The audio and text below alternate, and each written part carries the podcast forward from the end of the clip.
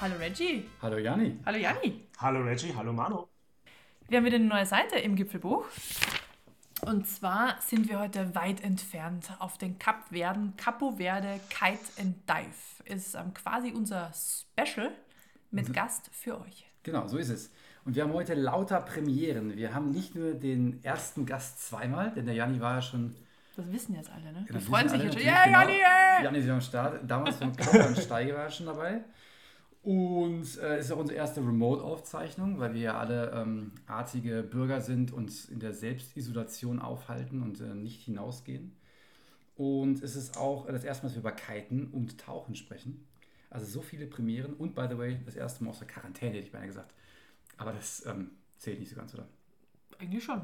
Sind nicht in Quarantäne, wir sind in freiwilliger Selbstisolation. Ne, der Janni ja anders, ne? Der sitzt in Österreich. Der ist sehr, sehr wohl in Quarantäne. Hast du Ja. noch genug Klopapier, Janni? Genau, Klopapier. Naja, die Zustände, Nudeln. werden, die Zustände werden zunehmend schlechter. Genau. Die Bei dir im Haus oder in den Geschäften? Ich finde immer noch kein Toilettenpapier in diversen Geschäften. Gestern war ich einkaufen und es gab alles, nur kein Klopapier. Ich weiß nicht, was das Geheimnis dahinter ist. Ah, Das war beim Lidl, oder? Wo irgendwie so eine komplette Lücke im Ja. Regal war. Ja, ganz da genau. muss ich was zu sagen. Ich habe ähm, ich hab heute ein bisschen gesurft und habe ähm, auf zwei Webseiten, ich habe extra unterschiedliche Medien angeschaut. Das eine war Spiegel, das andere war die Bild. Und bei beiden gab es einen Artikel, warum das Klopapier ähm, so begehrt ist. Und beide Artikel waren hinter der Bezahlschranke. Also ich konnte sie nicht lesen, ohne dass ich dann einen Beitrag hätte zahlen müssen. Da habe ich mich geweigert, aber offenbar weiß es jemand. Die Bild und der Spiegel wissen, warum die Leute Klopapier horten. Aber du hast ja auch von der Politik eine coole Aussage gehört, Oh oder? ja.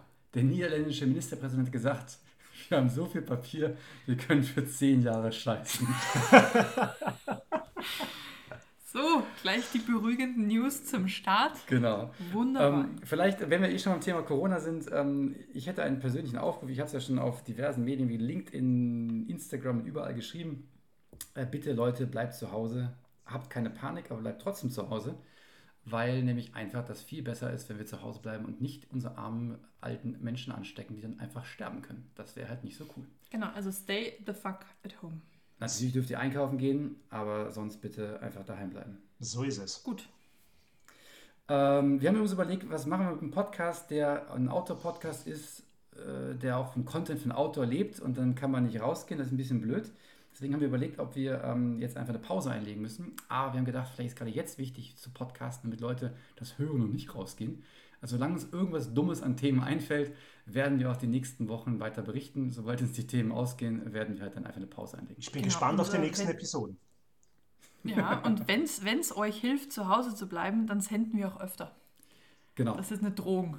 Genau, dann notfalls berichten wir über den ähm, Klopapierstand aus Janis zu Hause. Gut, ähm, worum geht es denn überhaupt heute? Wir haben ja schon gesagt, Kite und Dive. Ähm, wir waren auf den Kapverden, oder die Kapverdianer nennen sich selbst Cabo Verde, deswegen ja, haben wir mal schön deren Namen übernommen. Äh, waren wir unterwegs und äh, werden halt dementsprechend heute über Tauchen sprechen, also sowohl Einsteiger als auch Fortgeschritten. So ein paar Tauchschulen vorstellen. Wie läuft denn das mit den Zertifikaten und so weiter? Wir werden über das Kiten reden, auch da für Einsteiger. Wo sollte man starten? Was ist spaßig daran, was nicht so? Wir werden auch dementsprechend einen kleinen Einblick in die Kite World Tour geben. Die hat nämlich da stattgefunden. Ähm, ohne zu viel zu spoilern, teilweise ohne uns. Aber das sehen wir ja noch. Und natürlich möchten wir euch einen Einblick geben über Saal und ähm, die Kapverden allgemein, denn da kann man einiges zu sagen. Und damit würde ich auch sagen, starten wir. Genau, das nämlich, ich sehe schon wieder, du hast ja wie, wie ein Streber vorbereitet. Eins, zwei, drei, vier, fünf, sechs Zettel plus ein kleines Büchlein. Genau, das Tauchbuch, da kommen wir später. Das zu. Tauchbuch, genau. Also wir, wir, wir haben ja einen Gast dabei, deswegen peilen wir ja immer so, weil halt einiges mehr zu sagen ist, eine Stunde an, aber ich glaube, wir müssen irgendwie einen Cut machen in der Mitte und auf zwei Teile senden. Ich habe die ganze Nacht da alles Zeit. unterbringen wollen. Ah, Sehr oh, gut, oh, oh, oh, sehr gut. Okay. Genau. Dann gehen wir da auf Livestream über, oder? Kite und Dive Kapitel 5. Sagen wir so, mein Arbeitsweg ist momentan nicht sehr weit. Das stimmt. Unserer auch nicht. Aber ich fürchte, die, der Akku unserer AirPods hält keine 5 Stunden. Das stimmt. Also wir müssen, müssen wir schon, aufladen. Ähm, die müssen wir zwischen mal aufladen, ja. Na gut. Genau. Aber würde ich sagen, wir fangen mal mit den Kapverden an, weil es gibt ja Menschen unter uns, ähm, die gar nicht wussten, was die Kapverden sind oder wo die liegen. Jetzt möchte ich gar keinen zu nahe treten. Aber deswegen macht es vielleicht Sinn, das mal kurz räumlich einzuordnen. Das ist eine Inselgruppe von zehn Inseln, die südwestlich von Afrika, Höhe Senegal liegen. Also da, wo Afrika den Bauch macht, auf der Karte links daneben. Genau. Und wenn man da noch weiter abdriftet, ist man irgendwann in Südamerika. Genau, ist nämlich gar nicht mehr weit. Brasilien, wie war das? 6000? Ist, ist weniger weit weg als Portugal. Ist ja, abgefahren. eins nach oben, das andere Ja, links. genau. Also ich als Ne? ähm. Navigationslegastheniker. Äh, wenn man ehrlich ist, sind die Kapverden noch ein Entwicklungsland. Also zumindest müssen wir die Stufe stellen, weil es gibt einige von den Inseln, die einfach nachts auch keinen Strom haben und auch wir hatten tagsüber mal kein Wasser. Äh, Aber so ist es halt da. Kann man gut mit klarkommen. Denn Motto ist, Janni, Be cool. Äh, nein, nicht be cool. einsatzvoll verfasst. Jetzt, jetzt, jetzt fängt schon früh an, ey. Nicht mal zuhören, wenn andere sprechen. Ja? Es- Ja, es ist ein bisschen die Gewohnheit. Nein, ähm, das Motto ist No Stress. Genau, Mhm. no stress. Was wir aber gelernt haben, no stress, nicht im Sinne von kein Stress, ähm, bleib cool, sondern eher ähm, Also wenn man es auf Englisch betrachtet schon, aber im Portugiesischen heißt no im. genau. Ja? Also die, die Portugiesen sind im Stress. Die sind nämlich von dem Stress, dass sie wollen Nur die jetzt Touristen nicht. Die sind meistens Genau, nicht im Stress. nicht. Genau. Und ähm, von den zehn Inseln gibt es so, so zwei sind relativ touristisch und damit ist. Darf ich, darf ich da mal kurz, ähm, Oh, ja, klar. kurz. Bitte. Wie kommst du drauf, dass es zehn Inseln sind? Das hat uns hier jemand erzählt, ne? Ja, also sehe ich Ja. an der- Wikipedia sagt, besteht aus 15 Inseln und weiteren kleinen Eilanden, von denen neun bewohnt sind. Das habe ich wie gesagt. Ich habe wie gesagt, es gibt 15 Inseln. Sie hat mich korrigiert auf 10, weil es 10 Sterne gibt Verrückt, oder? Ich glaube, Also die Flagge, die. Flagge hat 10 Sterne und deswegen glaubten die Cabo-Verdianer, sie hätten 10 Inseln. Ich bin irritiert. Am Wikipedia waren 15. Also sie haben uns Ja. 10 gesagt, weil sie 10 Sterne haben. Vielleicht zählen einfach 5 nicht. Vielleicht. Vielleicht sind das keine Inseln, sondern nur Steine im, im, im Wasser, aber So wie Saal. Wie Saal, Ja, ja. genau. Janni, das war ja deine Beschreibung davon. Ja, das ist prinzipiell ist Saal, so kam es mir vor, ein Stein im Ozean. Mit Sand bedeckt. Ehrlich. mit kleinen Erhebungen, aber das war es dann auch schon. Ne? Ja, das, also das, wisst, glaube ich, die Erhebungen sind nicht das Gipfelbuch wert, weil ich glaube, die höchste Erhebung hat 450 Meter, so in etwa, glaube ich, wenn ich mich richtig erinnere. Doch so hoch? 450 Meter, ja. Ja, Ehrlich? Wow, Ja, ja. ich hätte gedacht, das wären weniger. Also ist höher als in Dänemark. Ne? Dänemark hat, glaube ich, 330 als höchste. Und wenn überhaupt. Nee, nee, Genau. habe ich mit einem, Ja? ne, wenn du dich erinnerst an Folge äh, Trailrunning, ich habe vergessen, welche Nummer. Da haben wir ja auch über die Dänen gesprochen mit ihren 330 Metern. Achso, ich dachte, das waren nur 200 irgendwas. Aber Ach, jetzt tue ich Ihnen Unrecht. So Na lange egal. her. Wie auch immer, genau. Es, äh, viel ist da nicht los. Aber da sind wir schon, genau, sind wir bei Saal. Saal ist so die touristische Insel und außer Sand und Steinen und Tourismus hat die nicht viel. Genau, und um es nur kurz einzuwerfen, wie, also dass man sich vorstellt, wie klein das Eiland wirklich ist, die hat 12 Kilometer in der Breite und 30 Kilometer in der Länge. Also Ich dachte ist, 50. hm, 30 Kilometer. Uh, noch kleiner als gedacht. Mhm, also wirklich ein ganz, ganz kleines Eiland und dort wohnen insgesamt 36.000 Leute. Mhm. Ich habe aber jetzt im Vergleich nicht da, wie viele Touristen immer so dort sind, aber definitiv mehr. Genau, es ist wirklich ähm, eine kleine Insel und man muss auch dazu sagen, dass äh, Boa Vista, das ist die Nachbarinsel, die ist noch halbwegs zu erreichen äh, in akzeptabler Zeit. Die ist im Vergleich auch sehr grün. Die ist auch relativ grün, die hat auch noch ein bisschen Tourismus, also quasi zwei touristischste und dann die anderen Inseln sind teilweise 100, 200 Kilometer weg. Also es ist nicht einfach so, dass man gerade ins Bötchen steigt und da irgendwie in einer halben Stunde drüben ist. Das ist wirklich eine Ansammlung verstreuter Inseln und Teile der anderen Inseln sind auch richtig bergig, äh, sehr grün. Mhm. Also schon sehr vielseitig. Soweit haben wir es allerdings nicht geschafft. Müssen wir ehrlich sagen. Wir sind nur auf Saal gewesen. Ähm, ich mache kurz die Fakten zu den Kapverden kurz zu Ende. Die haben eine eigene Landeswährung, die an den Euro gekoppelt ist, mit 110 zu 1. Dementsprechend, eigentlich braucht man keine Euros mitnehmen, weil man könnte einfach da Landeswährung abheben. Escudos heißen die. Genau. Also egal wie der Währungskurs fällt und steigt, er hängt halt immer am Euro. Das ist ganz praktisch. Sie nehmen tatsächlich auch bevorzugterweise Euro, weil sie dann 1 zu 100 rechnen Stimmt. und ähm, so quasi einen Rundungsfehler sich selbst in die Tasche stecken. Aber ist okay. Und äh, ansonsten ähm, Portugiesisch offiziell die Sprache. Wobei es eigentlich so ein Kreolisch ist, haben wir gelernt. Ein Mix aus allen möglichen Sprachen. Und ähm, ja, das war so der allgemeine Überblick zu Kapverden. Habt ihr noch was zu ergänzen zu Kapverden so allgemein? Oder? Nee, weniger, außer dass sie eben nicht mehr Kapverden genannt werden wollen. Das haben sie 2015, glaube ich, war das, ähm, verlautbart, sondern nur noch Capo Verde, genau. Ah, Cabo Verde. genau. Capo Verde. Deswegen wir auch direkt die Folge Cabo Verde. Ja. Kite and das Dive. ist wie wenn Tassilo sagt, ja, Ziel. nennt mich Tassilo, ja. Und st- stattdessen? Hm? Also wie hieß Tassilo früher? Wird Vielleicht Tassi abgekürzt und das klingt Tassi. wie Scheiße. Ja. Tassi, Tassi will ich auch nicht heißen. Tassi. Ja, ähm, genau, wir waren auf Saal und deswegen würde ich mal direkt kurz mit Saal weitermachen. Wie kommt man am besten hin? Äh, unter anderem von München über so einen Dreiecksflug. München, Boavista, Saal, wieder München. Das heißt, man kann beide Inseln relativ gut erreichen. Oder von Gran Canaria mit Binter. Und warum erwähne ich das? Weil A, Disclaimer, Dauerwerbesendung. Und B, weil ich noch nie so geilen Schinken in einem Flieger als Lunchbox bekommen habe. Alter, was war ich überrascht, ne? Ich war schwer begeistert. Ja. Ja, also du, du hattest ja quasi die, die, die Überraschung jetzt ganz neu. Da kriegt man echt so eine, so eine kleine Fressbox. Und da ist drin Cracker, ein Ibero-Schinken, ein, zwei Aufstriche, Kekse, alles. Aber der Schinken war echt äh, sehr delikat. Ja, also es ist sehr nobel geht die Welt zugrunde. Und natürlich ein Tropikalbier. Auch das. Das darf nicht fehlen. Genau, dementsprechend, also man kommt da relativ gut hin und ähm, ja, mit Zwischenstopp Gran Canaria, wo man ja auch gut tauchen kann, äh, haben wir theoretisch gelernt. Äh, das ignorieren wir jetzt mal, warum nur theoretisch.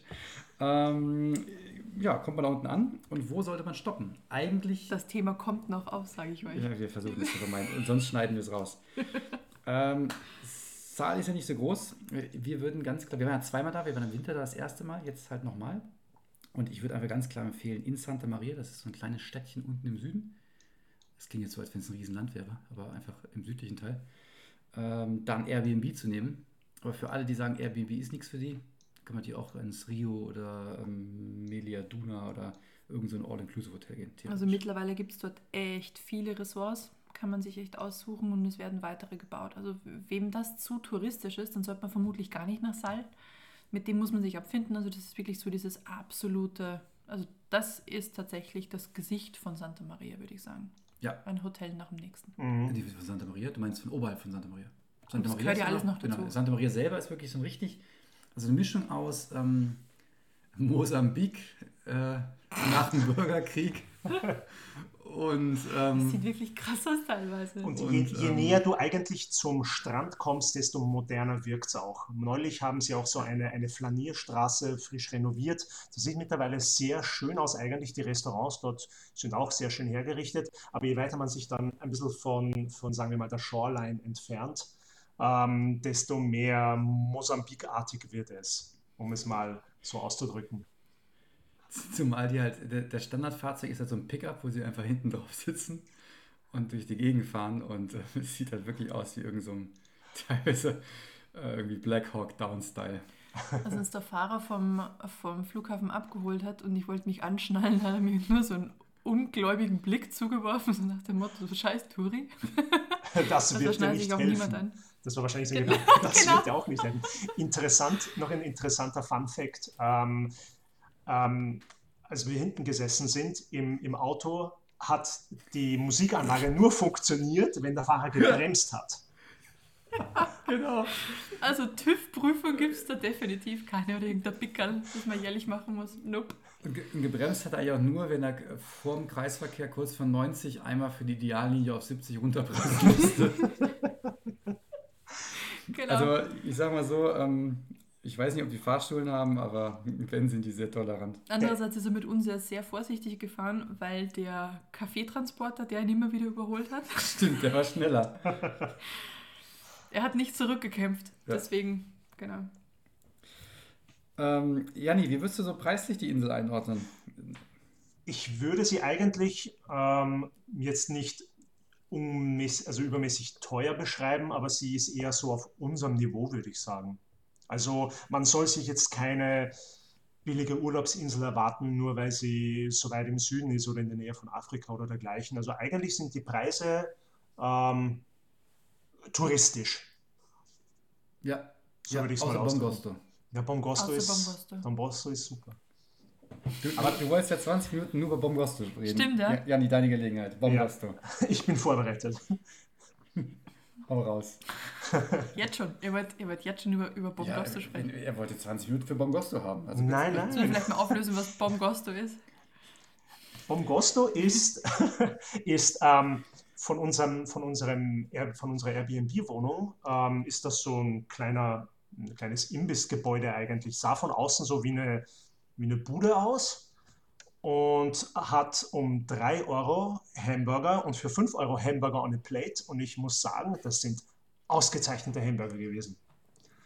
Und weil man nach dem ersten Mal noch nicht sicher war, ob die gut waren, ist man nächsten Tag hin und einen Tag drauf hin und einen Tag drauf wieder hin. Man, man Um das ja- auch zu validieren und empirisch zu testen, ob er wirklich so gut ist. Man muss ja zu unserer Verteidigung sagen, ähm, man wird ja vom Tauchen auch hungrig. Tauchen ist ja ein sehr anstrengender Sport. Stimmt, da verbrennt man ja, habt ihr mir erzählt, irgendwie 800 Kalorien in der Stunde.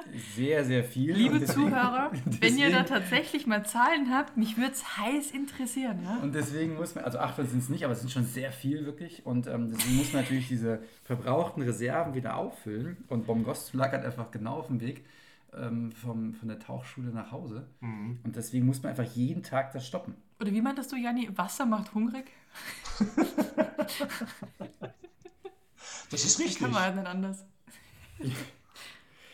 Ähm, ich ich mache mal kurz einen, äh, einen Saal rundum, ähm, Sightseeing-Tour, Blick. Wie kann ich den Satz jetzt noch sauber zu Ende bringen? Gar nicht. Ähm, zu Ähm, Ende wollte ich sagen. Du kannst dich kurz halten. Genau. Ähm, Janni also braucht nur 15 Minuten für Bomgosto, das war jetzt nur ein Auftakt. Du könnt- du könntest später nochmal über Bomgost sprechen, wenn du möchtest. ähm, also es gibt, auf, es gibt tatsächlich Sehenswürdigkeiten auf, ähm, auf Saal. Das eine ist Ponta Preta. Das ist die Kite- und Surf-Welle schlechthin. Da Wenn gleich, sie, wenn sie da ist. Manchmal ist die auf Urlaub. gleich vom Thema World Cup noch drüber sprechen. Dann gibt es den Kite Beach. Das ist der Beginnerstrand. Der, Ne? der hat manchmal auch Okay, äh, ähm, Besuch von höherem Wasser. Dann Ja. gibt es Shark Bay, da kann man ähm, so 100, 200 Meter ins flache Wasser reinlaufen und dann schwimmen einen die Haie um die Beine rum und weiter draußen sind auch die großen mit zwei, drei Metern. Das sind Zitronenhaie, muss man das so sagen, und keine weißen Haie oder so, sondern die sind auch sehr zahm. Genau, die zwei Meter Haie haben trotzdem Zähne. Die haben auch Zähne, genau. Ja, Aber die kommen die- ja eh nicht rein. Äh, dann gibt es Blue Hole, haben wir aber nicht gesehen. Das ist irgend so ein Loch im Boden, wo bei bestimmtem Sonnenstand ähm, irgendwie das Wasser blau ist oder so. Das ähm, Licht fällt dann ganz besonders rein, bricht sich und äh, macht dann so eine blaue Lagune draus. Das- Legenden, wir haben es nicht gesehen, aber soll wohl definitiv ein Besuch wert sein. Es gibt eine Fata Morgana in der Wüste. Ja.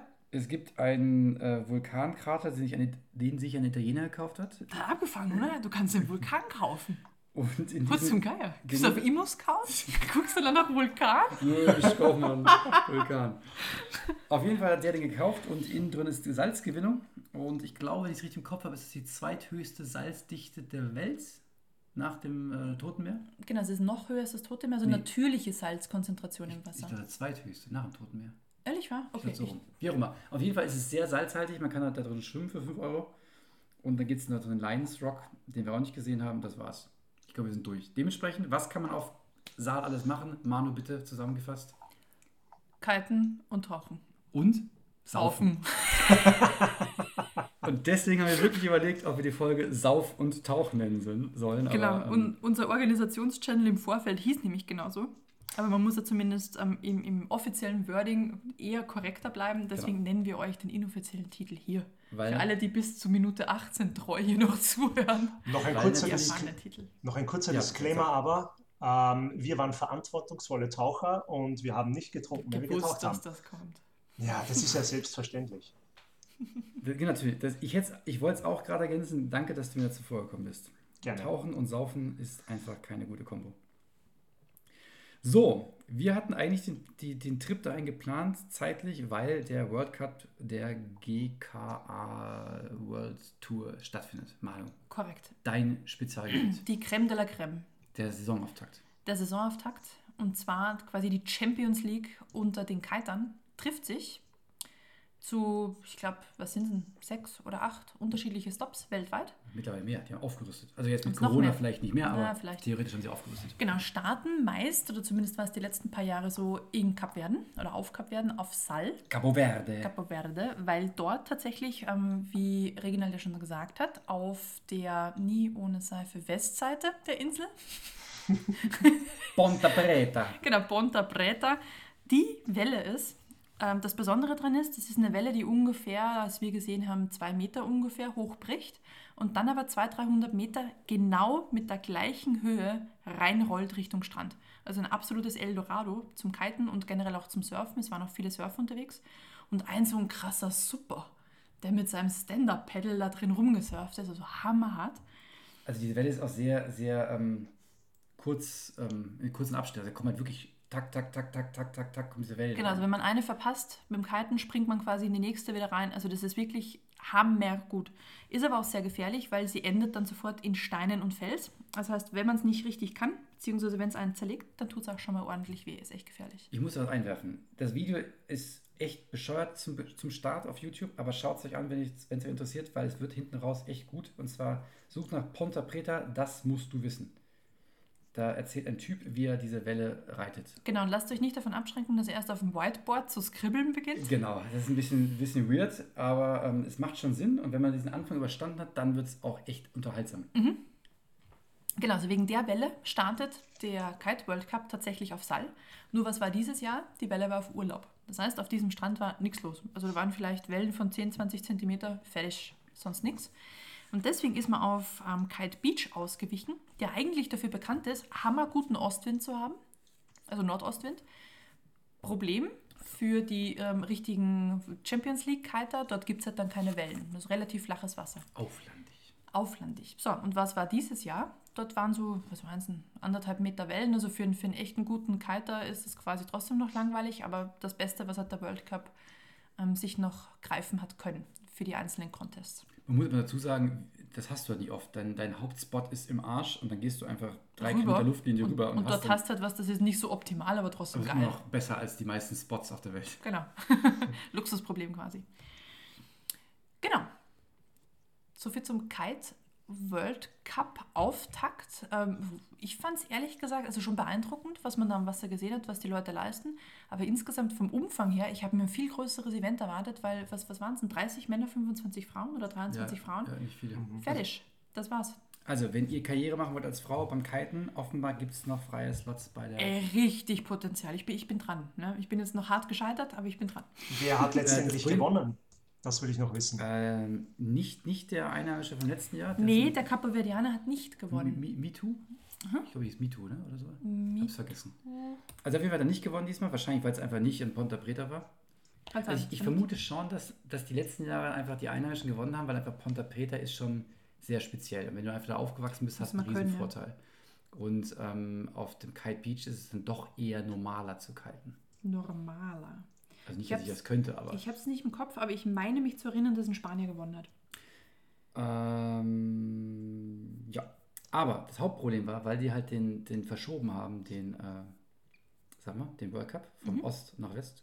Andersrum, von West nach Ost. Von West nach Ost, genau. Und genau, und unsere Tauchschule, wo wir halt jeden Tag quasi Luftlinie hätten nur 50 Meter gehen müssen, ähm, im Westen war, haben wir dementsprechend, also Janni und ich, nichts vom Weltcup gesehen. Gar ja, nichts. was genau auf der anderen Seite war. Wenn es auf Ponta Preta gewesen wäre, hättet ihr nach dem Tauchen immer Mal. können. Das war ja der Plan. genau, nee, manchmal läuft es halt nicht so, ne? Aber Mann, du hast ja deinen ähm, Kite-Kurs gemacht. Genau. Erzähl doch mal. Kü- Bin ich schnell fertig.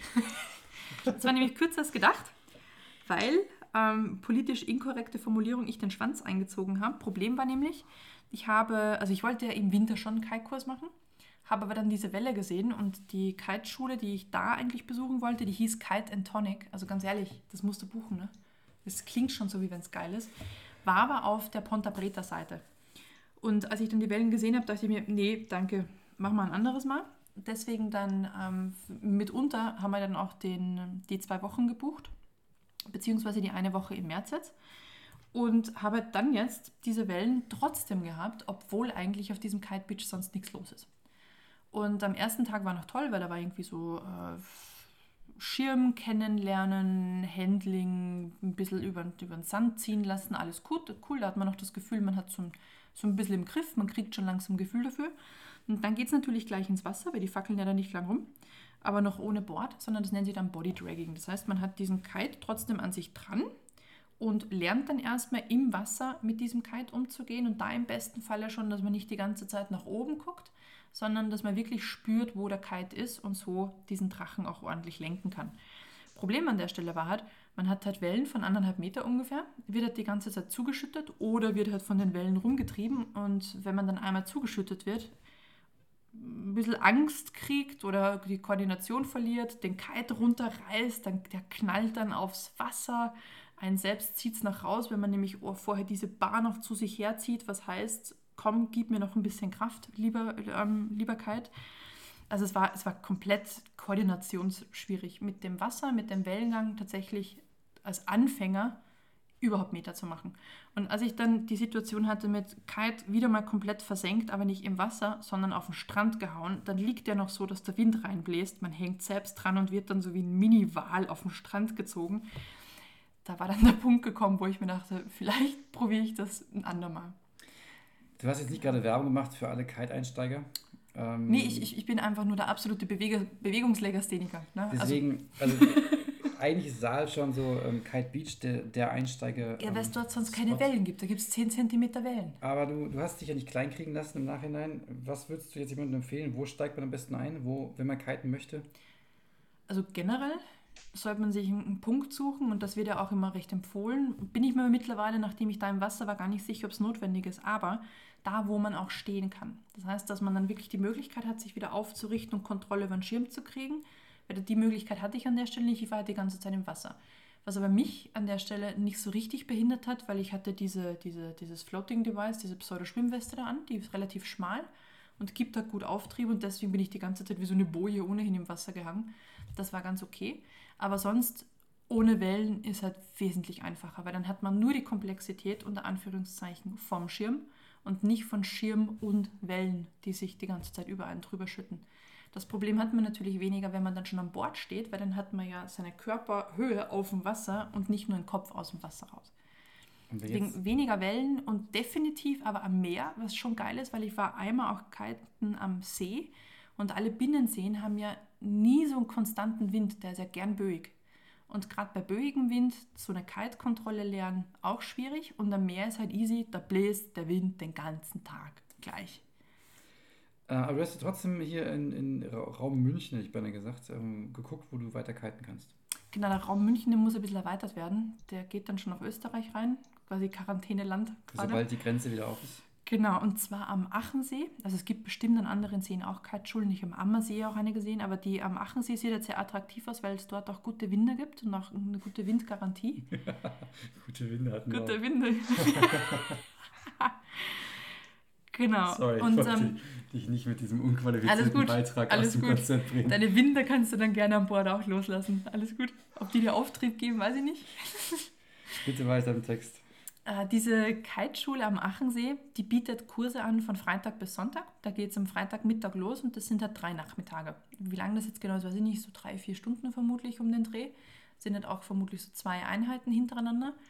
Kostet 290 Euro. Ist damit übrigens billiger als auf Saal. Ist echt abgefahren. Deutlich billiger? Deutlich billiger als auf Saal. Ich sag ja, Entwicklungsland auf der einen Seite, aber Ja, ja, ja. Touristenpreis auf der anderen. Sie liegen tatsächlich drauf und dort kriegt man auch alles mit dabei. Das heißt, sie verlangen da nicht extra fürs Equipment, was manche Kiteschulen auch machen. Da sieht irgendwie dann die Kitestunde selbst recht günstig aus und dann sagen sie, ah, übrigens, der Schirm kostet noch folgend und das Trapez auch noch folgend und ähm, dein Lehrer, den musst du auch noch zahlen. Also das ist der Komplettpreis. Und sie geben, äh, ich habe die Jahreszeit gar nicht geguckt, aber so Juli, August ist wohl ähm, eine relativ gute Windgarantie dort. Und wir haben auch, als wir mal wandern waren und danach noch unsere Füße Stimmt. in den Achensee gesteckt haben, Leute, hört ihr die Folge Achensee an? Ich habe auch vergessen, welche Seite es war, aber egal. also ich gar nicht Sehr, vorbereitet. sehr gut, nee, überhaupt Na, nicht. na, na. Sehr gute Seite. Da haben wir auch Leute kalten sehen. Ne? Und wie gesagt, die Schule dort bietet eben dann auch diese Kurse an, zwei oder drei Tageskurse. Und da werde ich dann quasi meine Karriere wieder aufnehmen. Ja. Und äh, ich, ich strebe dann den ähm, GKA World Tour Termin 2025 an. Was? Das war vor zwei Wochen noch 21 oder so. Also ein bisschen, bisschen eng gegriffen. Ähm, Juni, Juli passt ja super. Bis dahin sind auch vielleicht die Grenzen wieder auf die Quarantäne aufgehoben. Mal, mal schauen. Ähm, gut, das zum Thema Kiten. Genau, aber es gibt ja nicht nur diese eine Kiteschule. Also ich war bei der Kiteschule ähm, Mito und Cho, also DJO, Cho, Mito und Cho. Auf den Kapverden jetzt, nicht auf, Auf den Kapverden, genau. Die sind direkt auf diesem Kite Beach und es gibt auch echt unzählige andere. ne? Also diese Kite and Tonic hatte ich noch gefunden. In Santa Maria habe ich alleine auch zwei, bin ich bei zwei Kiteschulen vorbeigelaufen. Es ist wirklich die Kite-Insel. Ja, kann ich bestätigen. Mhm. Optisch sieht das super aus. Es sieht hammergeil aus, aber wenn man halt so mit einem Kite auf dem Strand gehauen, wie so ein Mini-Wal aus dem Wasser gezogen wird, das ist noch nicht der Punkt, wo es geil aussieht, aber danach hoffentlich. Es lehrt dich, es lehrt dich ein bisschen Demut vor den, vor den Natur. Vor der Natur Ja. auf jeden Fall. Also was so einen Schirm und ich hatte echt einen kleinen, wo mein Kite-Lehrer in dem Moment noch gesagt hat, mit dem könnte er jetzt nicht mal fahren, weil er so wenig Leistung hat. Wirklich? Und der hat mir schon echt das Fürchten beigebracht. Also, wenn der richtig im Wind steht, was der leisten kann, also Wahnsinn. Echt beeindruckend.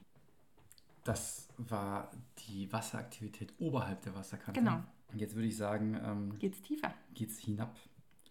Jani, du hast ja, also ich habe im, im Dezember meinen, meinen ersten offiziellen Tauchkurs gemacht. Du hast ja schon, du tauchst schon ein bisschen länger. Ja, genau. Ich tauche schon seit 2012. Da habe ich den Führerschein, so kann man es nennen, ähm, habe ich gemacht fürs Tauchen, den Open Water Diver.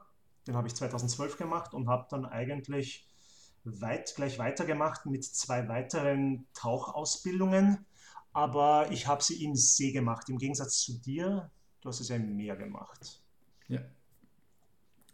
Ähm, es gibt ja auch so verschiedene, ich weiß nicht, ob es äh, Tauchschulen oder in, Vereinigungen heißt. Du hast, glaube ich, den, den SSI und ich habe den Paddy gemacht. Genau. Wir haben mal festgestellt, dass die im Grunde ähm, eigentlich sehr ähnlich sind. Sie sind beide touristisch ausgelegt. Also es ist eigentlich eine gute Basis. Also es, man kann jetzt nicht sagen, glaube ich, das eine ist das besser als das andere. Sie haben beide gute Qualitätsansprüche und das ist, das ist in Ordnung. Ob man jetzt Paddy oder SSI macht, das sagt jetzt nicht so viel aus. Und Also- sie erkennen sich aber gegenseitig an, ne? Genau, Ja, also genau. zum Beispiel wie die, die Tauchschule, bei der wir waren, also Scuba Carib auf, ähm, auf Saal, die ähm, äh, ist eine Paddy-Tauchschule, aber die haben dann SSI ja ganz normal anerkannt. Also zum Beispiel der, der Open Water Diver, auch der Advanced Open Water Diver, das sind einfach, die, die Begriffe sind halt äquivalent und ähm, das war überhaupt kein Problem. Das fand ich sehr positiv. Also das hat mich positiv überrascht, muss ich sagen. Ja, genau. Also die haben da auch nicht wirklich so, die haben das nicht wirklich kompliziert aufgezogen. Sie haben sich meine, meine äh, Tauchbescheinigungen angesehen und das war okay für sie. Genau, du hast ja schon gesagt, du hast eine Open Water Diver 2012 gemacht. Ich habe halt meinen ähm, im, im Dezember, also auch auf, auf Saal gemacht, weil wir beim ersten Mal da waren. Ähm, der Open Water Diver, vielleicht für die, die es nicht wissen, ist erstmal so wirklich die. Es gibt noch einen drunter, also glaube ich so ein, so ein Fun Diver oder so ähnlich, also irgendwas noch kleineres, aber das ist quasi der, der Einstieg. Mit dem darf man dann schon auf 18 Meter runter, was ähm, erstmal nicht viel klingt, aber wenn man sich vorstellt, dass man auf einem Hausdach steht, das 18 Meter hoch ist und runter guckt, dann ist es halt schon viel auf einmal. Wie viel hattest du mit deinem OWD? 18 Meter. Ah, ID, diese Ja, 18 genau. Meter, okay. Und ähm, ich habe halt jetzt, während äh, der Jani seine, seine Fun Dives parallel gemacht hat, ähm, habe ich meinen Advanced Open Water Diver gemacht, mit dem man dann in erster Stufe bis 30 und theoretisch dann bis 40 Meter runter darf mit der Zusatzausbildung. Äh, Ausbildung. und was ich da halt ganz cool fand beim, ähm, beim Advanced, ist nicht, dass man dann irgendwie Advanced wäre, aber zumindest ist man einfach dann ein bisschen geschulter. Also nicht, nicht erst, dass man das nach 20 Dives machen darf, sondern auch direkt im Anschluss, ist, dass da wirklich Deep Dive und Navigation mit drin ist. Da muss ich sagen, es hat mir persönlich mit am meisten ähm, einfach so Souveränität und, und Sicherheit gegeben, dass man da einfach das mit dem Trainer macht und nicht einfach völlig autark da irgendwie mal auf 30 Meter runtergeht. Denn ähm, unten ist halt schon ein bisschen eine andere Situation. Ich de denke mal an deine Geschichte zurück mit der No- No-Deco-Time, ja, nee, diese paar Minuten auf deiner Uhr. Ja, stimmt. Das war in Kroatien in 2014. Da habe ich eine Tauchsafari gemacht und wir waren bei einem Wrack ähm, auf 37,5 Metern. Und da hat dann die Uhr auch schon, also da hat der Tauchcomputer gesagt, ja, du darfst nur noch ein paar Minuten auf dieser Tiefe bleiben. Und wenn man sich so überlegt, 37,5 Meter ist doch ein Stück nach oben. Aber es ist ja nicht so, dass man in einem Stück raufgehen soll oder darf. Das, du, du kannst einfach nur stufenweise hochsteigen. Ein paar Meter höher reicht schon und die Tauchzeit verlängert sich sofort. Also die, die Dekozeit ver, also verlängert sich sofort. Genau, also Dekozeit ist die Zeit, die man, ähm, ohne dass man einen Zwangsstopp einlegen muss, äh, unten bleiben kann. Ist immer zu empfehlen, dass man nicht die Dekozeit überschreitet. Ähm, ich hatte das bei meinem, ich glaube sogar bei meinem Deep Dive ähm, Tauchgang, wo halt dann irgendwann fünf Minuten auf der Uhr stand, äh, irgendwann drei Minuten, der Blick zu meinem äh, Trainer so, hey, ähm, jetzt sind es noch zwei Minuten. Das ist der Moment, wo da auch der Trainer gesagt hat, komm, jetzt gehen wir ein Stück höher. Also wir sind auf den Kapverden nicht leichtsinnig, aber schon etwas entspannter, würde ich sagen. Also es war, ähm, gut, ich, ich hätte jederzeit selber höher gehen können. Also hätte ich auch gemacht, bevor es unter Null gelaufen wäre. Ja, auf jeden Fall. Aber sonst, ähm, die, die Vielfalt Kapverden, muss ich sagen, also zumindest Saal, ähm, was da an, an Dive-Spots ist, ich, ich kannte ja schon ein paar. Was, was war so dein Eindruck? Ähm, deine Highlights und dein absoluter Favorit? Also ich finde, ich finde Moränen eigentlich immer recht, recht spannend. Da gibt es ja von klein bis groß alles. Wir haben ja bei einem Tauchgang, glaube ich, so eine riesige Moräne gesehen, gleich beim, beim Abstieg. Das war ziemlich faszinierend. Ähm, ich habe das erste Mal live einen Hai gesehen. Das habe ich in Kroatien nicht gehabt. Ja. Ähm, du hast natürlich in den Riffs, also wir sind ziemlich viele Riffs getaucht und also die, die Diversität an Leben da unten ist ja gigantisch, muss man sagen. Also du hast da wirklich alles drin, du hast Oktopusse drinnen, du hast kleine Schnecken drinnen, du hast natürlich alle Variationen von Fischen drinnen. Also es ist wirklich spannend, wenn man sich dafür interessiert. Auch ähm, Stachelrochen haben wir auch welche gesehen. Wir haben sogar eine Schildkröte gesehen. Ja, genau, stimmt. Schildkröte auch. Haben wir auch gehabt. Ähm, ja, also da ist eigentlich alles dabei. Und man muss Respekt vor der Natur haben. Man ist ja nur zu Gast unter Wasser. Und solange man den Tieren nicht auf den Nerven geht und die Pflanzenwelt nicht zerstört, ist eigentlich alles okay.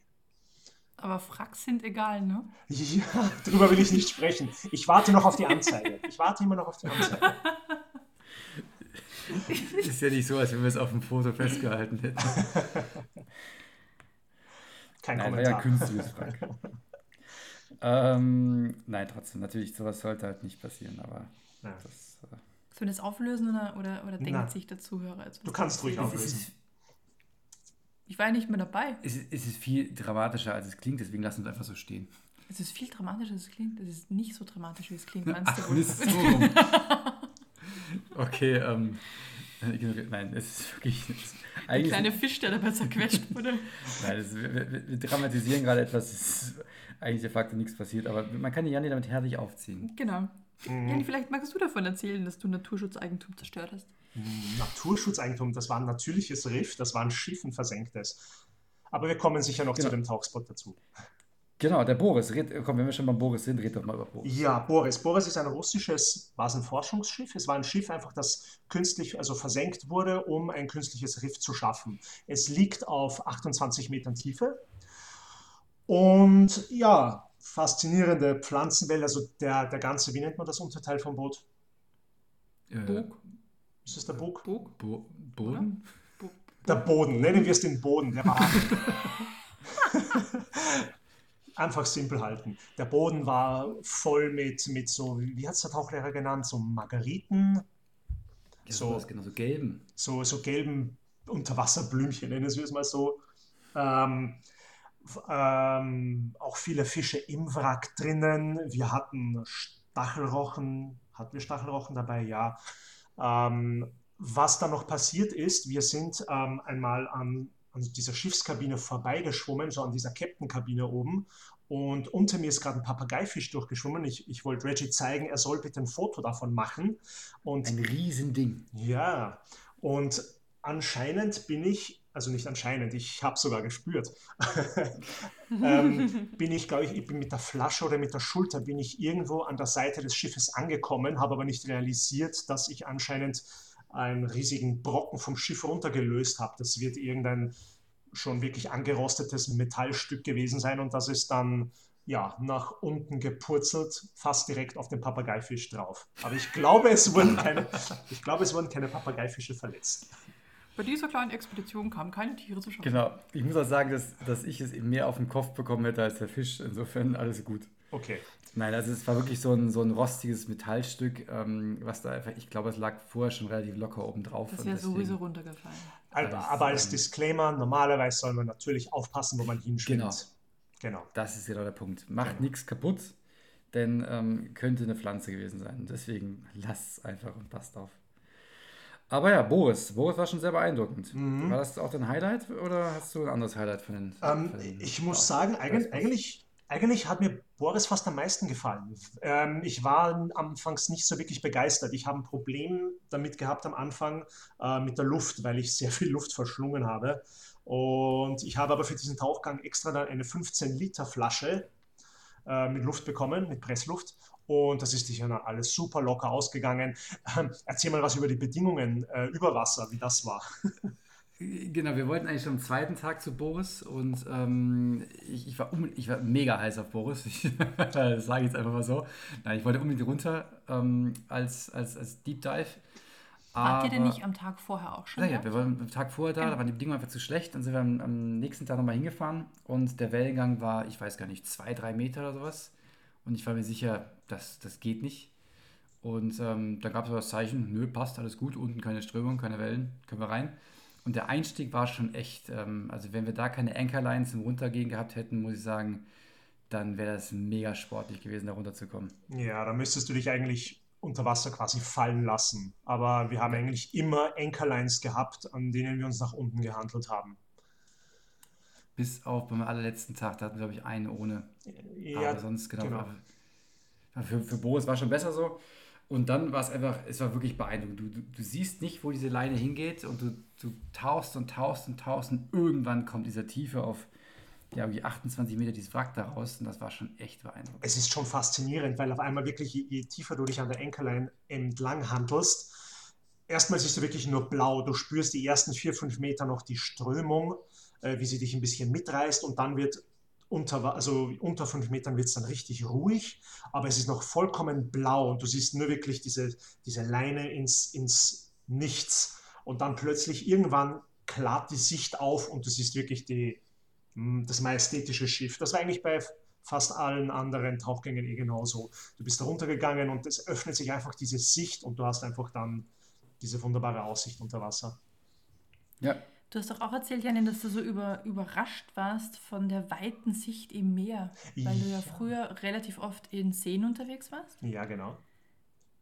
Ähm, das war das, ja, das war lustig. Also ich glaube, auf laut, laut den Capo Verde, laut den Dive Guides, ähm, war es mittelmäßige Sicht und ich glaube, es war so durchschnittlich so 10 bis 15 Meter, so etwas, was ich eigentlich dafür, dass ich fast nur in Seen getaucht bin bisher, war das schon eine extravagant gute Sicht. Also sonst hast du normal, kommt natürlich auf die Jahreszeit an, aber im See hast du eher angefangen von zwei Metern bis zu fünf bis sechs Metern Sicht. Ist das auch ein Unterschied zwischen See und, und Meer generell, dass du einfach in Seen weniger Sicht hast? Oder gibt es noch irgendwie andere gravierende Unterschiede? Äh, Im See ist es auf jeden Fall mal kälter. Das ist, das ist mal das Erste. Ähm, und es kommt natürlich auf die Jahreszeit an. Unterwasseralgen ähm, stoßen genauso Sporen ab. Er kommt daran, ob zum Beispiel Schmelzwasser in den See einfließt, der das Ganze wieder aufwirbelt. Ähm, also es gibt da etliche Faktoren. Aber als erstes, mh, hm, subjektiv gesehen, ist es erst einmal die Wärme. Also der Unterschied also zum, zum Meer ist eklatant. Also das Kälteste, was ich jemals getaucht bin, das war in Oberösterreich der Traunsee. Ähm, da habe ich gerade eine Ausbildung gemacht zu Nachtsicht und Orientierung und ich bin bei 8 Grad ins Wasser gegangen. Das war erbärmlich. Ja, bist du deppert. Ähm, ich, hatte, ich hatte einen 7 mm Neoprenanzug und noch dazu nochmal eine 7 mm Tauch, äh, eine Eisweste sogenannte.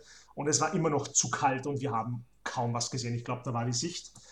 Wenn man mich schnell nachschlagen lässt in meinem Tauchbuch, das ich natürlich praktischerweise vor mir liegen habe, ähm, das war nicht.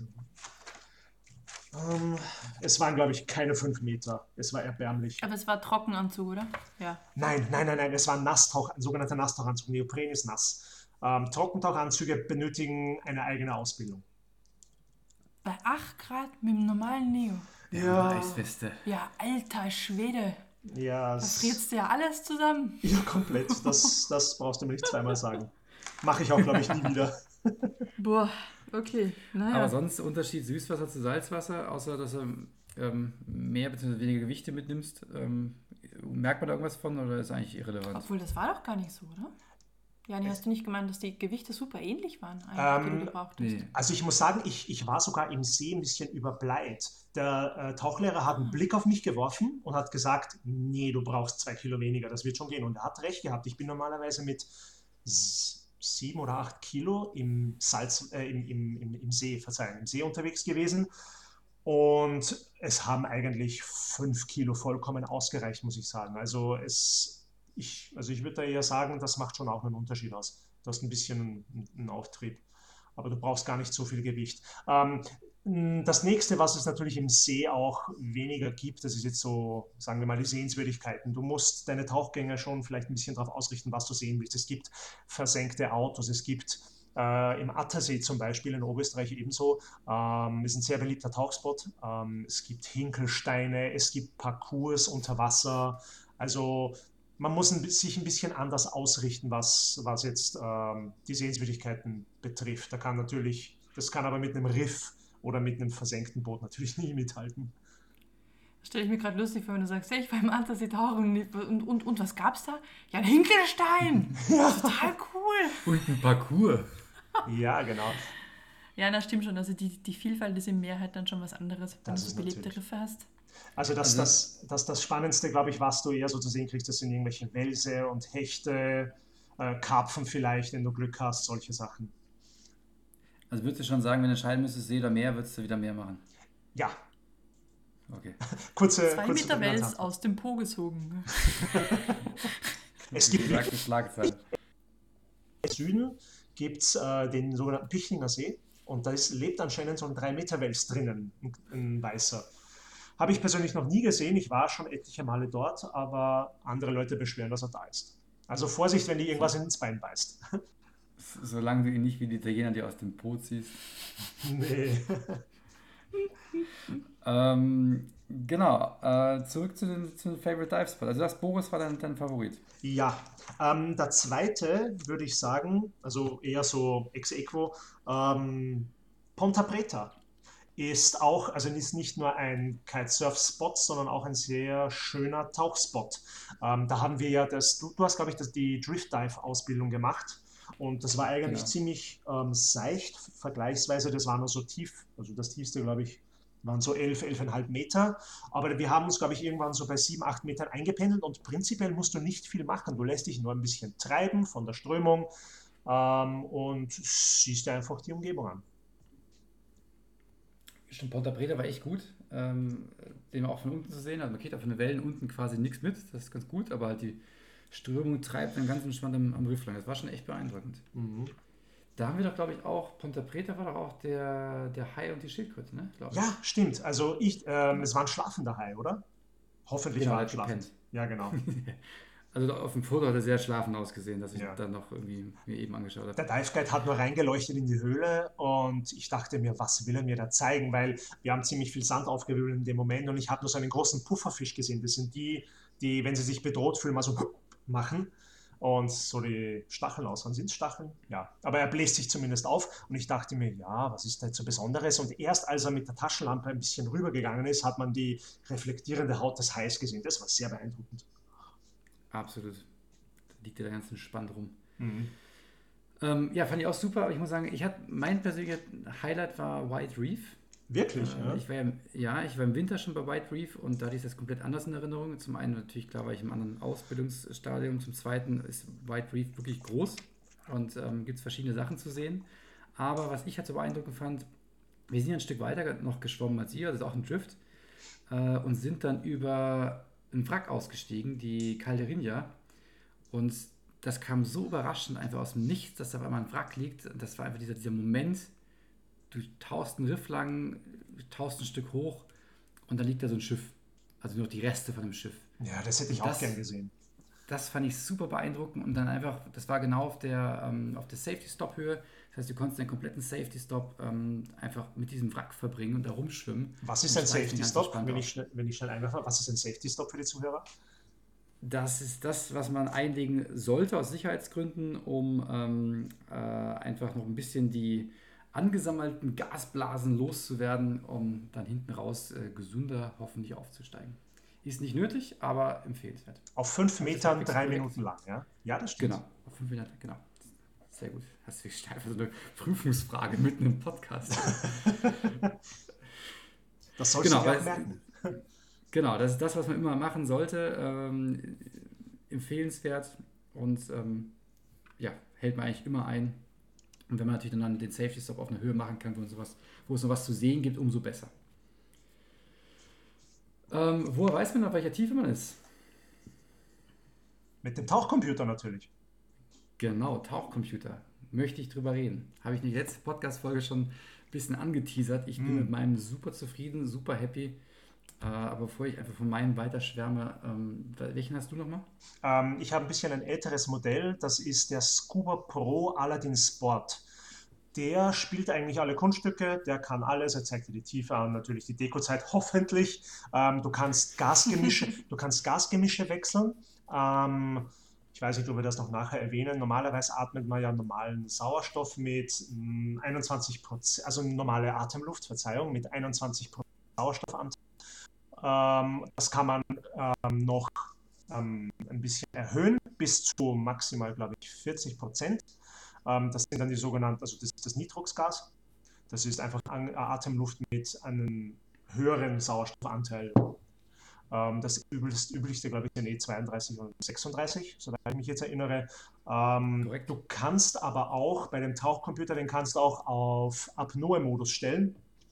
Ich habe auch früher Freitauchen äh, gemacht und das kannst du auch gut zum Freitauchen benutzen. Viele Leute suchen ja auch Tauchcomputer dementsprechend aus, wie viele Funktionen sie haben und das ist halt auch so ein Ding. Genau, Funktionsumfang. Ähm, meiner kann im Grunde das gleiche genauso. Äh, nur halt äh, ist zusätzlich noch meine Laufuhr. Äh, ich habe es letzte, letzte Folge schon erwähnt. Ich habe mir den ähm, Garmin Descent MK1 geholt. Der ist auf Basis von der Garmin Phoenix 5. Ist also die, die ganz normale Laufuhr, zwei, zwei Jahre alt ungefähr, aber kann halt zusätzlich noch tauchen. Und ähm, ich muss sagen, ich bin mega zufrieden, weil ich einfach jetzt nur noch ein Gerät habe für, für alles. Super klein. Und, ähm, Super klein ist relativ. Du hast, glaube ich, nicht den Tauchcomputer von unserem Dive Guide gesehen. Nee, das nicht, Das aber ist das ein- ist schon echt ein Wecker am Armgelenk. Ne? Ja, aber wenn ihr, im Vergleich zu, zu Phoenix 5 hat er genau die gleiche Größe. Muss man mal klar so sagen. Aber ja, bin ich, ich bin mega zufrieden. Ich kriege keine Prozente für diese Aussage. Aber ähm, ich würde mir den gleichen nochmal holen oder das Nachfolgemodell, was ja angeblich demnächst kommen soll. Das du kannst mit dem Ding noch viel mehr. Ich habe ja auch gesehen, du kannst golfen damit gehen. Ne? Ja, das ist ja die normale Garmin. Ja, ja, äh, dennoch. Phoenix irgendwas. Aber das klingt eigentlich wie eine eierlegende Wollmilchsau. Eigentlich schon, genau. Kann auch Bier holen. Genau, Bier holen kann, kann er auch, wenn man ähm, jemandem das Ding in die Hand drückt und sagt, hol mal dafür Bier. Genau. Aber das, ähm, dann kriegst du wahrscheinlich nie wieder. Nein. Also, aber generell, warum braucht man einen Tauchcomputer? Natürlich klar, um die Tiefe zu wissen, wie lange bist du unterwegs, ähm, um deine No-Deco-Teilen zu bestimmen und halt, wie du schon gesagt hast, wenn man mit Nitrox taucht, also mit, mit höherem Sauerstoffanteil, äh, da ist es dann ja sehr schnell gefährlich, wenn man zu lange zu tief bleibt. Und da ist einfach so ein Tauchcomputer elementar wichtig, um zu sagen, ähm, dass du über eine bestimmte Tiefe nicht runtergehst. Da habe ich meine Frage. Wenn man, also man hat ja auch getaucht, bevor es Tauchcomputer gab. Gibt es denn eine Möglichkeit, selbst zu bestimmen, wie tief man ist oder überhaupt nicht? Außer mit einem Seil, das gespannt ist, wo Metermarkierungen drauf sind, aber sonst? Boah, wie haben die das früher gemacht? Wahrscheinlich, keine Ahnung. Puh, Eine Schnur und Stein dran. das ist jetzt, das Nee. ist jetzt eine sehr, sehr, eigentlich eine interessante Frage. Aber ich habe, Ja. also ich bin froh, in solchen Zeiten zu leben, wo wir Tauchcomputer haben.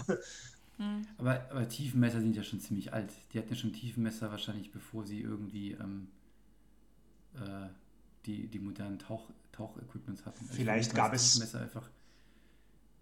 Vielleicht Okay. gab es bei den Leinen, die runtergelassen wurden, Knoten, wo man sich festhalten kann. Eben, Das kann sein. Vier Knoten! Vier Knoten. genau. Genau. Ist, ist eine gute Frage, weiß ich nicht, aber ähm, zum Glück sind wir in solchen Zeiten nicht mehr. Nee, war nur eine Interessensfrage. Ich wollte jetzt auch nicht irgendwie reingrätschen. Nee, nur eine reine kann ich nicht Interessensfrage. beantworten. Hättest du mir vorher sagen sollen. nee, ist vorbereitet. Dann wäre es ja nicht so interessant. Ja vielleicht Ich kann, ich kann dir parallel mal googeln, wie tauchte man früher. Ich, da gibt es doch diese, diese, diese Metalldinger, wo die reingestiegen sind. Ja, stimmt. Die mit dieser Schnur nach oben, die haben sie einfach nur abgeseilt. Welche Da wusste die Tauchspots? immer ganz genau, wie tief man ist. Ne? Ähm, ich Aber wollte ja. noch fragen, ähm, welche Tauchspots haben wir jetzt insgesamt gemacht? Also wir haben ja sechs Stück gemacht. Wäre es vielleicht interessant, Genau. kurz zu erwähnen, welche wir gemacht haben, falls das jemand nachmachen möchte oder falls die, die Also interessanten? Spots. Genau, Genau. White Reef ähm, würde ich auf jeden Fall machen. Ähm, dann hatten wir als zweiten Algodeira oder so ähnlich. Algo Duero, glaube ich, ja. genau, so. äh, Dann hatten wir- ehrlich gesagt nicht Äh, erinnern. Dann hatten wir Pontinia, das war, glaube ich, der, unser allererstes, das war das erste Riff, wo wir runtergegangen sind. Pontinia, Stimmt, genau. hast du recht. Dann Ponta Preta natürlich, als Ja, Drift genau. Dive. Dann das Boris. Und Boris. Boris, der beste Boris. Genau, der Der beste Boris. Boris. Und dann haben wir noch ein zweites Wrack gleich hinten dran gemacht. Das war so ein Wracktag. Das war ziemlich interessant. Da war unser Dive Guide eigentlich dann ziemlich aufgeregt. Stimmt, Santa Antao. Ja, genau. Und das kannte ich ja noch vom Winter Mhm. und äh, hat damals ein bisschen bessere Sicht, aber das Ding war einfach der jedes Mal, also beide Male absoluter Knaller. Ein Fischreichtum, Riesenschwärme, äh, Stachelrochen, Pufferfisches ohne Ende. Ziemlich viele sogar, ja. Genau, sehr, sehr viele, wirklich in dicken Schwärmen, Moränen und weil es halt einfach nicht tief ist, kann man halt echt lange unten bleiben und, und viele, viele Runden übers Wrack drehen. Mhm. Wir sind ja, glaube ich, fünf, die sind, wie lange waren wir? Unter 50 Minuten, glaube ich, und ich bin noch mit ziemlich viel Restluft raus. Also das war, ich meine, das kommt natürlich auf die Tiefe an. Das glaube ich, also mein Tauchcomputer hat 10,6 Meter angegeben und da wäre noch schon einiges gegangen, ja. Genau. Also Ja. ich hatte irgendwie, ich bin mit, mit 70 oder 80 bin ich noch raus und Mhm. 50 Minuten Zeit, also schon, da kann man wirklich viel Zeit verbringen und ähm, das wirklich genießen da unten. Total. Ein, auf jeden Fall empfehlenswert, da runter zu gehen. Mhm. Mhm. Was wir nicht geschafft haben, sind diese drei, drei Höhlen. Äh, Äh, Tres Grutas, glaube ich. Genau, die hätte ich auch noch gern gesehen, aber dann, naja, nächstes Mal. Mhm. Was haben wir sonst noch? Am Plan? Oder haben wir, machen wir einen Haken ans, ans Tauchen? Ähm, also das sind eigentlich alle Dive-Spots gewesen und hat eigentlich sehr Spaß gemacht. Es waren eigentlich immer ziemlich kleine Grüppchen, also es war nicht, weiß Gott, wie überbevölkert. Also du hattest ja deinen eigenen Tauchlehrer und ich bin ja mit einem anderen eigenen Dive-Guide unterwegs gewesen und wir hatten immer ein, zwei Besucher dabei. Und das sind auch ziemlich nette Genau. Leute gewesen und das war sehr, sehr angenehm, sehr gemütlich, immer entspannte Stimmung. Also da hat man gut Vertrauen fassen können, würde ich jetzt mal sagen, in den Dive-Guide. Habe ich, hab ich auch so. Deswegen wahrscheinlich der Grund, warum ich da nochmal hin wollte. Ja, genau. Also ich habe mich im Winter schon sehr gut aufgehoben gefühlt und äh, jetzt halt auch im, im Frühjahr nochmal. Kann ich Ja. wirklich nur empfehlen. Ähm, entweder für, einen- für einen Kurs oder einfach nur so fürs Tauchen, wie du das gemacht hast. Sehr gut, Janne. Dann hast du jetzt noch vier Minuten für Bomgosto.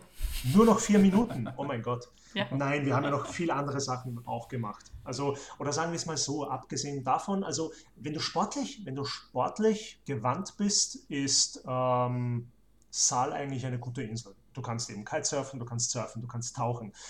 Du kannst auch laufen gehen. Ähm, Geht so mittelspannend, ne?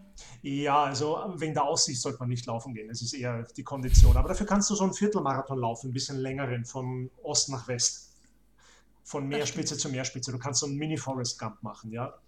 Also ich bin am Meer angekommen, dann habe ich umgedreht und bin wieder zurückgelaufen. Mit anderem Meer So in gelaufen. etwa, genau. Abgesehen davon ist eigentlich Saal überschaubar, was jetzt sportliche Aktivitäten angeht. Ja. Ich würde sogar so weit gehen, wenn man sich dort nicht sportlich betätigt und auf der anderen Seite nicht Füße hochlegen, einen Gin Tonic Urlaub möchte, dann sollte man sich vermutlich eine andere Destination suchen. Oder in den Club gehen. Weil dort gibt es ja auch nichts, ne? Genau, oder halt einfach All-Inclusive Hotel Genau. und dann hast du halt einfach alles im Hotel und gehst wahrscheinlich auch nur einmal raus für eine Inseltour, das war's. Ja. ja genau. Aber sonst gibt es da wirklich wenig zu sehen und wenig zu erleben. Und äh, Freunde von uns waren vor vier, fünf Jahren da, haben gesagt, A, hat sich viel verändert und B, sie haben einfach gesagt, zwei Wochen war viel zu lang. Mhm. Also ich würde wahrscheinlich eine Woche reicht völlig, um halt eigentlich auch alle, alle Dive-Spots mitzunehmen, äh, die man da so cool sehen kann. Mhm. Und ähm, ich denke, eine Woche ist ganz gut. Das würde ich so unterschreiben, ja. Genau. Ansonsten natürlich, wer, wer Fisch mag, man kann wirklich jeden Tag in einem anderen Fischrestaurant essen. Mhm. Herausragend, auch wenn wir keinen Lobster bekommen haben. Mhm. Ja, Obwohl war- Lobster available draußen dran Das, stand. das war Pech. Aber Wir wirklich leckeres Essen, Mhm. echt gut. Was meinst du? Ähm, ich wurde um meinen Lobster betrogen. Ich bin, mit, ich bin schon mit der Absicht hin, dass ich unbedingt mal Lobster kosten wollte, aber sie hatten keinen. Aber das ist natürlich irgendwo selbstverständlich, das hängt immer vom Tagesfang ab. Du kannst nicht immer Lobster Wir haben. Wir ja- haben, wir haben einen unter Wasser gesehen, nicht wahr? Genau. Wir haben dann an einem Tag unten ein Riesending gesehen. Wir hätten es einfach direkt mitnehmen sollen. War das nicht der, der, derselbe Tag, wo wir diese riesige Moräne gleich beim Abstieg gesehen haben? War da nicht auch irgendwo in der Nähe ein Lobster? Ja, ich glaube schon. Genau. Also Hier, das, den bitte einmal zubereiten. Den haben wir selbst mitgebracht. Genau. Ja, genau. Ähm, nee, stimmt. Also bis auf den Lobster ähm, war das schon also herausragend lecker, muss man Mhm. sagen. Mhm. Und auch abgesehen vom Bomgosto. Mhm. Gut, also abschließende Worte, ein Sammelsurium, ein Fazit. Äh, ja, nee, du zuerst. Ähm, ausgezeichnetes Essen. Ähm, es ist nicht so schlecht, wie man glaubt. Es ist wirklich ähm, qualitativ hochwertig, muss ich sagen, das Essen. Die Leute sind sehr freundlich, sehr entgegenkommend. Sie haben eigentlich immer gute Laune. Ähm, Strand wunderschön, du kannst auch Kilometer lang am Strand gehen. Immer eine Kopfbedeckung mit haben, immer Sonnencreme benutzen, Disclaimer. Ähm, Sport auch sehr ja, gut, sagen wir mal so, haben wir jetzt drüber geredet. Abgesehen davon, äh, nehmt euch viele Bücher mit. Ähm, ja, immer wieder gerne eigentlich. Was meinst du, Manu? Also aus meiner Perspektive würde ich sagen, echt fürs Kitesurfen ein Hammer-Spot. Wenn man es denn schon kann, hat man natürlich viel mehr Möglichkeiten, aber das gilt vermutlich für jede Destination. Aber so an sich, die Insel zum Erkunden, dass man sagt, da kann ich jeden Tag was Neues sehen, nee, nicht so. Also ich kann jeden Tag einen anderen trocken, ein anderes trockenes Eck erkunden, aber an sich ist es landschaftlich überhaupt nicht vielfältig. Und ähm, ja, wie Jenny sagt, sportlich betätigen, dann ist echt cool, weil man hat eine geil Wettergarantie ohne Ende. Also dort regnet es irgendwie anderthalb Tage im Jahr, sonst ist es immer schön, maximal ein bisschen diesig, das war's. Ähm, also insgesamt fürs Kiten würde ich sagen, würde ich schon wieder hinfahren. Aber auch keine zwei Wochen, sondern wie wir es jetzt hatten, eine Woche reicht auf jeden Fall. Also sehe sehr ähnlich. Ähm, natürlich klar, Kiten, äh, Kiten, was sage ich, ähm, tauchen kannst du in Ägypten und Thailand natürlich auch. Gibt es da teilweise wahrscheinlich auch noch schöne Unterwasserwelten, aber was mir einfach an den Kapverden gut gefallen hat, ist, auch wenn wir nur eine Insel gesehen haben, sie sind halt sehr unterschiedlich. Man könnte halt schon mal planen nach Burwisch darüber oder einfach sagen, man macht eine Woche hier, eine Woche da und hat dann einfach die Verbindung aus ähm, Kiten und Tauchen auf einer Insel und Wandern auf der anderen. Und diese Möglichkeiten plus aber diese super entspannten Leute, ähm, auch selbst die Händler, obwohl es Afrika ist, sie versuchen es dir zu verkaufen, aber sie nerven dich nicht mega extrem, wenn du dann doch nicht kaufen willst. Ähm, fand ich sehr, sehr angenehm, Essen super lecker und ähm, einfach, ja, würde ich jetzt jederzeit wieder machen. Kann ich nur empfehlen. Sehr gut. Also haben wir alle ähnliches Feedback. Sehr gut, das wir ist gut. Wir würden tatsächlich wieder hinfahren, trotz des letzten Tags, slash abends. Aber da wollten wir nicht drüber sprechen. Genau, und wir haben es ja noch rechtzeitig, ähm, bevor sie die Zugbrücke hochgezogen haben, zurück ins ähm, heimische Gefilde geschafft, bevor dann alles in Quarantäne gesteckt wurde. Genau, da sind wir jetzt und ähm, was uns bleibt. Schon Selbstisolation, das ist ja ein Unterschied. Was uns bleibt, ist die Erinnerung. an, schöner, an schönere Zeiten. Genau. Genau, die gute alte Zeit. Ja. Hast du mir letztens dieses Bild gezeigt ähm, mit dem Fußballstadion, wo das Tor mit der Torwart mit 1000 Klopapierrollen beworfen wurde? Genau, damals, als damals. wir noch im Überfluss lebten. Also, als wir über unsere Mittel gelebt haben, ja, das kenne ich. Genau, genau. Herrlich, ey. ja. Also Leute, hamstert nicht so viel, ähm, kauft nur das, was ihr braucht, denn keine Sorge, morgen hat der Supermarkt wieder auf. Genau.